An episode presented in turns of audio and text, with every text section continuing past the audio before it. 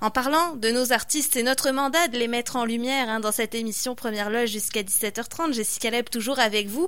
Et euh, j'avais euh, envie au mois d'avril justement de, de donner la parole à une balado qui fait un très très beau travail pour mettre en lumière le milieu culturel et particulièrement ses travailleurs. Quels sont les impacts de la crise sur le milieu culturel? On en est conscient, les spectacles sont annulés, mais au-delà de ça, comment les artistes continuent de créer ou au contraire réfléchissent sur leurs pratiques. Eh bien, euh, j'en parlais déjà en avril avec Marc-André Mongrain, co-initiateur de cette balado La Sentinelle. On fait le point aujourd'hui, on fait un petit suivi parce que mine de rien, en un mois, il s'en est passé des choses dans le milieu culturel. Bonjour Marc-André. Bonjour Jessica. Oui, mine de rien, on faisait le point tous les deux. Euh, depuis le 16 avril, date où on s'est parlé, il y a eu des lancements de spectacles virtuels avec billetterie payante. Les festivals ont emboîté le pas aussi. Dans Charlevoix, on est même capable de voir des spectacles chez nous avec des artistes qui se déplacent à domicile, toujours avec le 2 mètres de distance, bien sûr. De ton point de vue de journaliste culturel, comment tu vois cette scène euh, en ce moment? Ben là, je pense qu'on est passé à la deuxième phase de cette crise-là. Au début, tout le monde est un peu en consternation, tout le monde est un peu sonné. J'ai l'impression que beaucoup des artistes et artisans euh, ont pris un moment de pause euh, obligatoire un peu. Il y a eu beaucoup de réflexions à y avoir. Là, on commence à voir, je trouve, le fruit de la créativité, hein, le, fameux mot galvaudé, mm. se réinventer. On entend ça souvent hein, ces temps-ci. Mais j'ai quand même l'impression qu'on le voit en pratique. Il y a de plus en plus d'artistes, d'artisans, de, de diffuseurs de spectacles qui arrivent avec pas des solutions qui vont remplacer euh, la vraie vie, pas, pas des solutions qui vont créer une nouvelle normalité, mais qui permettent au moins de compenser un peu, puis d'avoir un peu notre dose de, d'art et de culture, même dans un moment où c'est pas possible de le faire à la manière euh, à laquelle on est habitué. Et je trouve que les exemples que tu nommais en, sont des très bons. Hein. On, est en plein milieu en ce moment d'une une série de trois balados sur les, festivals virtuels. Parce que là, on voit un élan de ça, là, ces temps-ci. On a mm. vu que le Festival des guitares du monde en Abitibi-Témiscamingue, entre autres, a décidé de, monter une série de spectacles euh, virtuels avec certains des artistes chouchous de leur programmation habituelle. Et euh, de l'autre côté, il y avait l'OFTA aussi, qui, eux, sont, sont plus dans, dans les arts vivants. Comment on fait pour faire vivre des arts vivants à un moment de confinement? Ils se sont dit, on va essayer des, formules virtuelles, on va faire appel à la créativité des artistes, non seulement sur le plan du propos, mais sur le plan du contenant aussi. Comment on peut rejoindre les gens quand on n'a pas le droit d'être plus que deux ou trois à la fois? Euh, je trouve ça intéressant de voir ça, de voir la créativité se mettre en œuvre et donner lieu à des projets qui euh, vont aussi créer des outils pour l'après-crise. Mhm. Et je sais pas, bon, bah, tu fais pas mal les entrevues dans cette balado, Marc-André, mais euh, c'est vrai qu'on se rend compte que soit les organisateurs avaient ce projet en tête d'avoir un volet virtuel dans les cartons, puis la situation s'était pas présentée pour le développer, ou alors, ça à force de réfléchir, de se dire c'est pas possible que dans nos dates de festival, on n'aura absolument rien, que les organisateurs viennent avec des solutions euh, virtuelles. Qu'est-ce qui ressort euh, de tout ça? Parce que c'est quand même beaucoup de travail. Dans certains cas, ils ont déjà reçu euh, leur commandite quand même pour organiser leur festival. Donc je pense qu'il y a une volonté d'utiliser cet argent pour quand même faire quelque chose. Mais qu'est-ce que tu as vu d'autre, toi, à travers les, les balados que tu as réalisés euh, sur ces, ces événements virtuels? Ben, il y a tout d'abord une volonté. je pense aux festivals, par exemple. Les festivals, ils, viennent une fois par année. À longueur d'année sur leurs réseaux sociaux, ils font des pieds et des mains pour continuer d'exister, pour être toujours dans l'œil public, même si leur événement prend parfois deux, trois, euh, jusqu'à dix jours par année, mais pendant tout le restant du temps, euh, ils doivent continuer à exister. Là, cette année, imaginez, on leur enlève leur édition en plus. Mm. Fait que pour, pour, des entités comme, euh, comme, comme les festivals, ça fait en sorte qu'on peut se retrouver non seulement à pas avoir d'édition, mais à, à être loin de l'intérêt des gens pendant deux ans. C'est impensable pour les gens qui travaillent si fort sur des programmations, des identités, euh, sur, le fait de créer des communautés avec ces festivaliers. Et donc, je, sens qu'ils ont surtout un besoin d'exister et de donner quelque chose à leurs festivaliers alors qu'ils ont travaillé si fort, alors qu'ils entretiennent un lien avec, leur public. Je sens que c'est beaucoup ça, un peu à la manière des, des artistes qui continuent à faire des prestations euh, euh, diffusées sur le web ça remplace pas la vraie chose, mais c'est une volonté de continuer à exister, de, continuer d'entreprendre le dialogue. Mais moi, ce que je trouve encore plus beau, c'est de voir que ce qui est créé en ce moment, tu le disais si bien, c'est souvent des idées qu'ils avaient un peu derrière la tête, mais qu'ils ne mettaient pas nécessairement en application parce que tu as d'autres chats à fouetter, parce que le, fruit n'est pas mûr, parce qu'on n'est pas nécessairement prêt à mettre ça sur, euh, sur le grill tout de suite. Mais là, dans une période de crise comme ça, c'est le moment un peu des fois de dépoussiérer les idées qu'on n'était pas certain, qu'on laissait de côté, mais que là, c'est le temps de mettre vraiment euh, l'emphase là-dessus. Et ça, je trouve ça super intéressant. L'exemple, par exemple, de la série euh, Bar Spectacle, les spectacles virtuels mm. euh, initiés par le point de vente.com, une billetterie intégrée de, chez vous, dans, votre coin à Québec. Euh, c'est pas une idée qui vient de surgir de, de nulle part. C'était une idée d'avoir des outils de captation et de diffusion en direct sur le web de spectacles. Ça fait longtemps que cette idée-là existe. Est-ce que les gens étaient prêts à l'utiliser? Peut-être pas tant, alors qu'en ce moment, c'est tout ce qu'il y a comme offre, donc ça devient intéressant. Mais une fois que la crise va être terminée, cet outil-là qu'ils sont en train de bâtir en ce moment va être très utile. Imaginez un spectacle quand ça va reprendre, puis qui tu peux vendre, je sais pas moi, 500, 600 billets pour un spectacle à l'intérieur, mais il y a peut-être une centaine, 200, 300 personnes qui sont pas à Québec qui voudraient voir ce spectacle-là et qui seraient prêts à payer la moitié du prix, par exemple, pour acheter un billet virtuel puis regarder ça chez soi, ben, ça donne des nouvelles possibilités. Pour les diffuseurs de spectacles après coup, ça va donner une deuxième source de rentabilité qui peut aider à, rendre les spectacles plus, euh, plus attrayants, puis plus faciles à produire, puis plus faciles à revenir dans son argent. Donc, on profite de la crise pour bâtir des nouveaux outils qui vont nous servir après, puis euh, à travers la créativité que, que forcent les contraintes de notre crise. je trouve ça très, très fascinant de voir ça. Moi, j'ai beaucoup mhm. d'admiration envers ceux qui ont ces idées-là. Vraiment, qui se sont démenés pour le mettre en place. Hein. Les spectacles virtuels, c'était pas gagné quand on a annoncé une billetterie, sachant qu'on était à l'ère où les directs Facebook et Instagram se multipliaient gratuitement sur la toile, des artistes qui n'étaient même pas rémunérés pour le faire, qui le faisaient pour le plaisir de jouer. Et là, on arrivait avec cette idée de billetterie payante où, euh, bon, est-ce que la qualité allait être au rendez-vous? Est-ce que les serveurs allaient être solides pour pouvoir accueillir tout ce beau monde. Au final, on le voit, hein, ça a beaucoup de succès. Euh, je pense pour le tout premier spectacle d'horloge Simard, euh, Carl Emmanuel Picard, qui a co-organisé euh, ce spectacle, disait qu'il avait rempli un impérial virtuellement. C'est quand même pas rien. C'est quand même pas rien. Pour l'instant, il y a une curiosité aussi. On va voir si ça va s'essouffler. Mais pour l'instant, j'ai pas l'impression. Hein, les, spectacles se multiplient. Moi, j'ai regardé celui de, Gab Bouchard euh, il y a quelques jours. Mm-hmm. Euh, je veux dire, c'est peut-être le cinquième ou sixième, je sais pas trop de la, série à peu près. Il y avait beaucoup de gens. Il y a beaucoup de gens qui ont acheté des billets pour ce spectacle-là. Et la qualité d'image, de son, était vraiment au rendez-vous. Moi, j'ai eu l'occasion, j'ai une télé intelligente, j'ai eu l'occasion de, la regarder à la télé avec un, un bon son. Ça sonnait très bien. C'était très sympathique. Euh, c'est au niveau de la qualité où il y a un attrait, mais il fallait l'essayer pour savoir si ça fonctionne. Et c'est le meilleur moment pour l'essayer parce que les gens en ce moment sont à la maison, les gens sont en manque de spectacles et de liens avec les arts. Et donc, c'est le bon moment pour les habituer à cette nouvelle formule-là, qui ne remplacera pas l'ancienne, mais qui peut devenir complémentaire à l'ancienne, puis au moins il y aura eu un moment euh, idéal, stratégique pour pouvoir lancer cette initiative-là. Mhm. Pallier au manque, effectivement. Moi aussi, je l'ai regardé sur grand écran. Alors, euh, moi, c'était Horloge Simard et moi, donc Serge, et j'ai été agréablement surprise de la qualité. C'est vrai qu'on est digne de, de plateau télé, là, de web télé, vraiment, mais de bonne qualité, là, voyez-vous. si vous voulez acheter votre billet, je vous encourage. Oui, Marc-André? Ben, ce qui est intéressant aussi, c'est que ça va aller en s'améliorant parce qu'on mhm. a, entendu vendredi dernier que parmi les nouvelles mesures de déconfinement, les salles de spectacle vont pouvoir rouvrir leurs portes pour des équipes réduites de captation sur une scène à distance. Ce que ça veut dire, c'est que le public ne pourra pas y aller, ça va être des spectacles en huis, en huis clos, mhm. mais on va sortir de juste les auteurs, compositeurs, interprètes avec une guitare seule. Tout d'un coup, on va pouvoir avoir, euh, encore une fois, c'est c'est toujours chez vous que ça se passe. C'est vraiment quelque sorte de cette créativité-là. Mais l'anti-bar euh, spectacle mm. a décidé d'annoncer euh, un premier spectacle heavy metal virtuel avec le groupe Enville qui va venir de l'Ontario pour venir jouer à l'anti devant personne, mais dans une captation professionnelle diffusée sur le web avec des billets à vendre.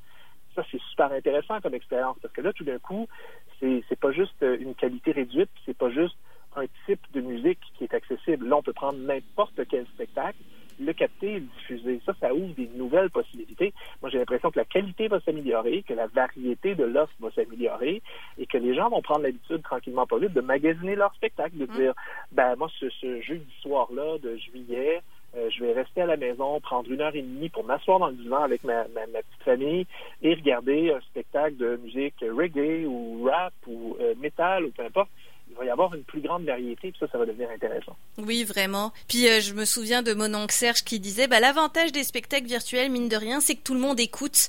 Hein Vous n'êtes pas dérangé par, ce, par ceux qui font du bruit au bar, par exemple. Bon, on aime ça, cette communion de, de public, mais on doit se le dire. Parfois, on a vécu des spectacles plus bruyants que d'autres où les gens n'étaient pas vraiment là pour, pour le spectacle en salle. C'est drôle, j'ai mon bon ami Jacques Boivin du, site écoute-don.ca qui lui était un fervent défenseur de fermer donc vos trappes quand vous allez voir un spectacle.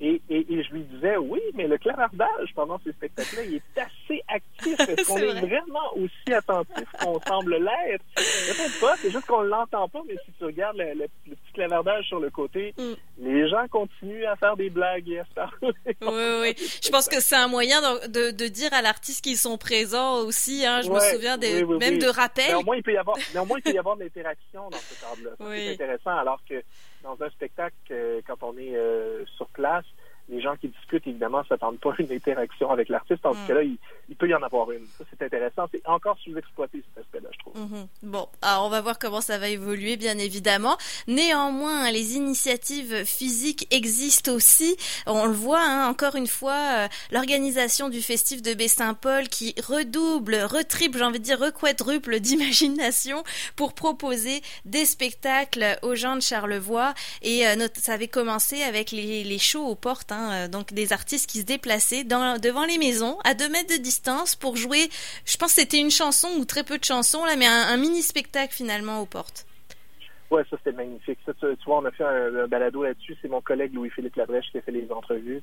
Euh, moi, quand j'ai écouté les propos qu'il a rapportés des gens qui ont vécu ces spectacles-là, j'en avais, j'en avais les larmes aux yeux. C'était, c'était magnifique. Quand on parle de la beauté de la rencontre entre les gens par le biais de la musique, le, pouvoir sentimental que peut avoir la musique, c'était palpable dans la réaction des gens qui avaient reçu ces spectacles-là, puis même, même dans la réaction des artistes qui étaient tellement choyés de donner leur temps comme ça, aller, aller jouer devant, hmm. devant trois personnes sur un balcon, de, de, faire des spectacles hyper intimes. Euh, je trouve ça beau. Je trouve que ça nous ramène aussi à, à qu'est-ce que c'est à la base. Non, c'est pas juste pas juste des foules, c'est pas juste du commerce, c'est pas juste aller dans un bar boire de la bière.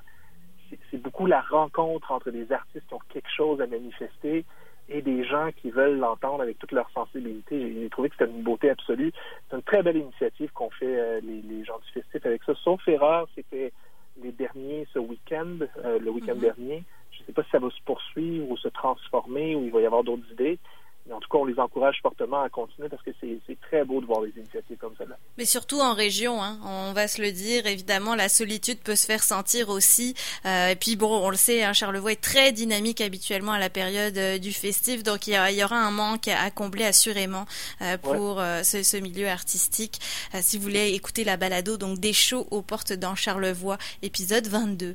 Et les disquaires, parlons-en des disquaires parce que évidemment, il n'y a plus de spectacle physiquement, mais les albums quand même continuent euh, de sortir. Il y en a certains qui sont repoussés, mais d'autres qui sortent tout de même. On a parlé avec Catherine Major aujourd'hui dans l'émission, qui vient tout juste de sortir son cinquième album. Elle nous disait avoir hésité. Finalement, elle l'a sorti. Comment vivent euh, les disquaires euh, cette, cette période assez particulière pour eux aussi en termes d'achalandage? Il n'y a plus beaucoup de monde qui passe dans leurs magasins.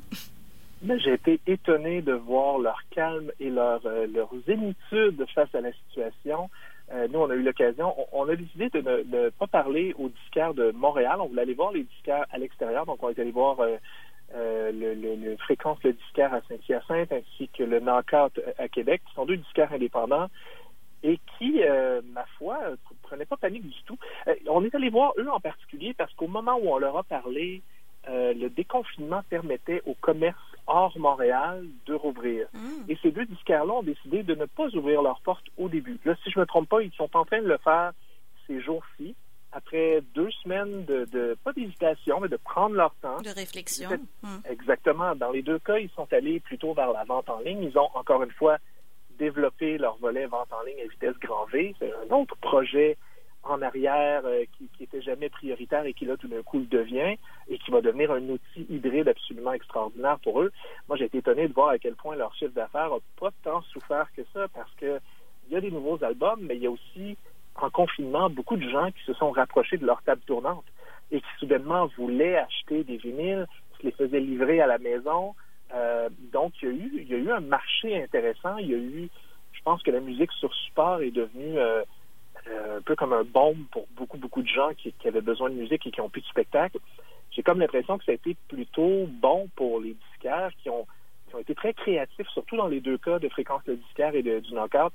Des gens qui ont été très créatifs pour rester en communication, rester en contact avec leur communauté et encourager les gens à continuer à s'intéresser à la musique, à en consommer, à leur dire on va attendre d'être prêt avant de réouvrir nos portes parce qu'on sait que le contact physique avec les disques dans un endroit comme un disquaire indépendant, c'est hyper important. Là, on voit vraiment des gens qui comprennent leur business, qui le font par passion et qui savent comment bien servir les gens qui vont les voir. Et euh, bah, j'étais curieuse, hein, Marc-André, euh, quand tu parlais du knockout hein, qui euh, rouvrait bientôt, qui avait décidé de rouvrir bientôt. En effet, pour l'anecdote, hier, ils ont fait une annonce de leur réouverture, mais surtout du knockout VIP, donc une, une formule chic et, et, VIP, comme vous pouvez vous en douter, sur rendez-vous. Donc le knockout accueillera un maximum de deux personnes pendant 30 minutes, avec service personnalisé, avec musique selon les goûts des, des, des clients, des recommandations une remise d'une boîte à pizza personnalisée orange, créée par euh, Julien Dallaire-Charret, BD Illustration, une photo souvenir, 15% de rabais si vous vous habillez chic. Bref, on voit, on fait pas les choses à moitié. Là, on pourrait rouvrir euh, tout tranquillement, mais non, on a carrément imaginé un concept. ben, ben c'est du génie parce que, je veux dire, Roxane Arcand me, me, me, parlait de ça, puis elle, elle me disait, elle comprenait tellement à quel point euh, il n'y aurait pas de plaisir à faire rentrer trop de gens dans le magasin, les suivre derrière, désinfecter chaque disque qui touche. Hmm. L'expérience dans un disquaire, c'est juste pas agréable dans ce contexte-là. Donc, eux, ils ont décidé de prendre leur temps pour penser à leur affaire, puis le résultat, ben, c'est une super bonne idée comme celle que tu viens de décrire, c'est-à-dire d'offrir carrément une expérience, de jouer avec ça, de faire preuve d'humour. En même temps, c'est attrayant. Moi, si j'habitais près du knockout, j'aurais acheté cette expérience. L'expérience en tant que telle. C'est une expérience, tu vas te rappeler de ça toute ta vie. C'est pas viable à long terme, on s'entend. Mm. Mais, mais c'est bon comme, comme geste pour dire aux gens, on comprend comment vous souhaitez vivre votre expérience, on va vous en offrir toute une. Pour moi, je, trouve que ça, ça, ressemble tout à fait à, à cette personne que j'ai eu l'occasion de rencontrer pendant, pendant les, euh, les podcasts que j'ai fait avec elle. Très créative, très soucieuse de bien servir son monde. Euh, écoute, des bonnes idées, c'est drôle, c'est amusant. Et je suis jaloux de ceux qui vont pouvoir vivre ça. Vraiment. Et je pense que ça allait très très vite parce qu'aujourd'hui on annonçait euh, gros succès. On a sous-estimé la popularité de l'événement. Il faut qu'on contacte les gens d'ici mercredi en fin de journée. Bref, euh, c'était c'est cette expérience VIP c'est prévu pour le 29, 30 et 31 mai entre midi et 17h. Puis j'ai l'impression que ça s'est très très bien rempli. Allez voir ça sur la page du Knockout. Ils ont fait une vidéo et très drôle pour l'occasion où on voit les masques et les désinfectants prêts à, dégainer finalement pour euh, vous accueillir. Vraiment très très drôle. Si vous voulez en savoir plus sur les disquaires, oui. lourdeur, puis mettons un peu d'humour là-dedans. C'est ça. Très bien, très bien pensé. Et je rappelle, si vous voulez écouter les balados sur ces disquaires indépendants, je suis très curieuse d'écouter un peu plus effectivement l'expérience à, Saint-Hyacinthe notamment. Eh bien, c'est les épisodes 23 et 24 de la Sentinelle. On vous retrouve sur SoundCloud, mais sur toutes les plateformes de, de balado aussi, euh, Marc-André. Oui, sur Apple Podcast, sur Spotify, sur euh, TuneIn, sur euh, iHeartRadio et sur Balado Québec, en plus de SoundCloud. Puis, euh, si vous allez sur le site de sortu.ca, vous allez aussi voir un article avec tous les balados rassemblés, des petits descriptifs. Donc, ça se trouve partout où vous souhaitez le trouver. Juste chercher soit Culture Cible ou La Sentinelle, vous allez trouver notre série balado. Merci beaucoup, Marc-André euh, Mongrain, co-initiateur de cette balado. Mais plaisir partagé vraiment, puis c'est le fun de pouvoir parler de culture et de l'état des lieux du milieu en ce moment. Après, en, parler tant euh, chacun de notre côté, c'est un vrai plaisir de partager ça avec toi. À très bientôt. Toujours, toujours partant, puis un grand merci, à bientôt. Merci à toi.